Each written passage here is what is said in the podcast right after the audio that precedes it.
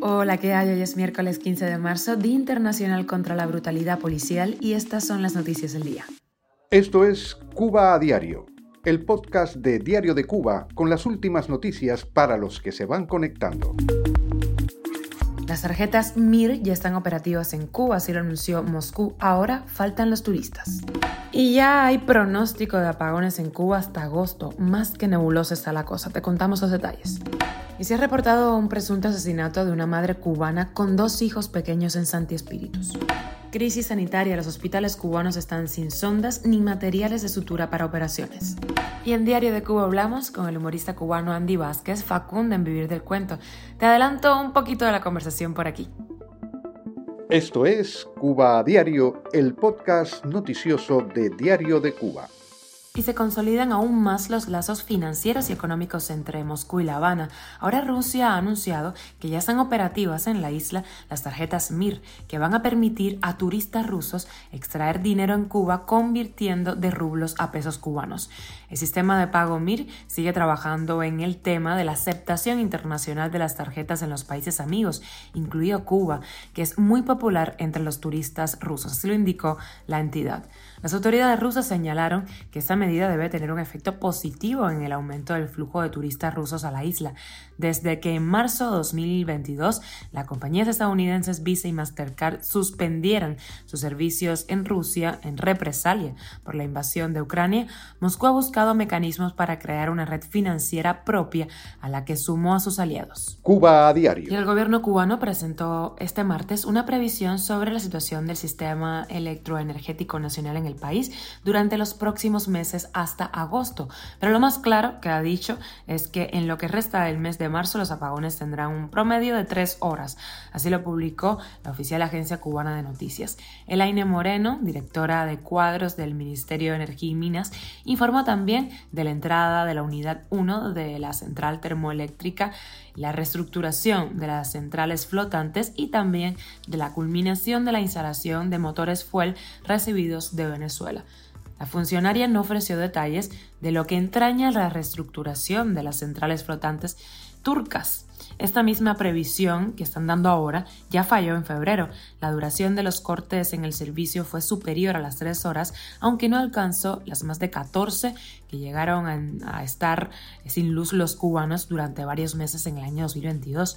No obstante, cuatro apagones masivos golpearon a los cubanos recientemente en un lazo de nueve días. Estaremos muy pendientes de lo que suceda.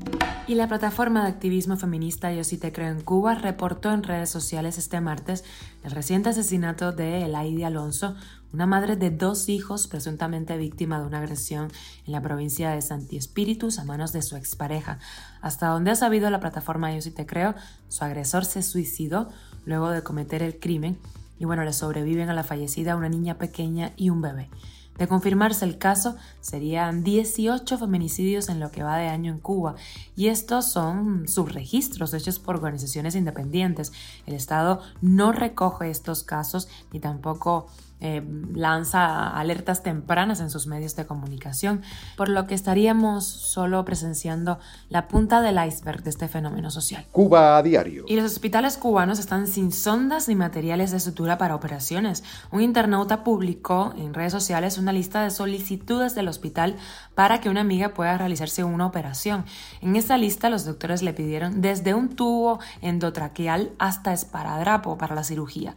Decenas de cubanos han sido notificados por sus médicos de listados similares ante la escasez de insumos en los hospitales. Asimismo, en provincias como por ejemplo Ciudad de Ávila, se ha presentado una situación crítica con las donaciones de sangre. Recientemente, una ingeniera cubana que sufrió una fractura en el pie denunció no solo que no había yeso para poner en el hospital que la atendieron, sino que además, al indagar por el precio del yeso en el mercado negro, se enteró de que cuesta 4.500 pesos, monto que supera su salario de 3.700. Y con la noticia extra nos vamos a la entrevista que le hemos hecho aquí en Diario de Cuba al humorista cubano Andy Vázquez, Facundo, el chivato en Vivir del Cuento. Nos habló de su vida en Miami, de sus proyectos, de su salida de Cuba y también del momento en el que lo apartaron del programa, así como las razones que le dieron. Escuchamos un pedazo de esta conversación. Yo el primer programa que vi, que donde yo no estaba, el primer programa, yo lo vi y lloré tanto que nunca más he podido ver un programa. Mm. Nunca más yo he podido ver un programa. porque siento mucho sentimiento, como tampoco voy de Carlucho. No lo veo. Sé que está bien. a veces un amigo nuevo que está ahí me manda una escenita, lo vi. A veces paso por ahí, miro y, me entra mucha nostalgia, pero no, no, no, me detengo a verlo porque me da tristeza. Sí, con ellos sí me comunico y Simba cuando estuvo aquí en Miami fuimos, almorzamos juntos, conversamos. No, yo no hablo nada, la gente siempre me, tiene loco todo el mundo. Y tú no me preguntas que si se va a quedar, que si se queda, que se quedó. No, chicos, la gente son libres de vivir donde le dé la gana. Si a lo mejor, mira, yo estuviera también en Cuba, la gente viene, la gente va.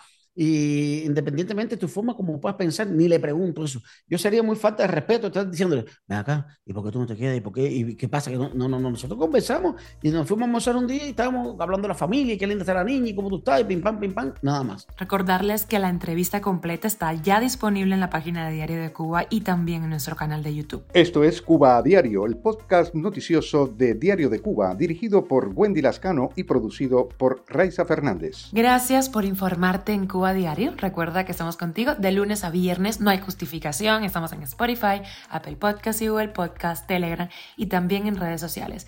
Yo soy Wendy Lascano y te mando un beso enorme, que tengas un lindo miércoles.